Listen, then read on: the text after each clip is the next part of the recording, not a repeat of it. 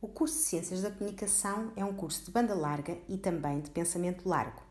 É de banda larga porque abarca o campo vasto das ciências da comunicação, permitindo aos alunos, numa fase posterior, contactar com os saberes mais específicos de cada uma das quatro áreas de especialização: cinema e televisão, comunicação estratégica, jornalismo e comunicação, cultura e artes.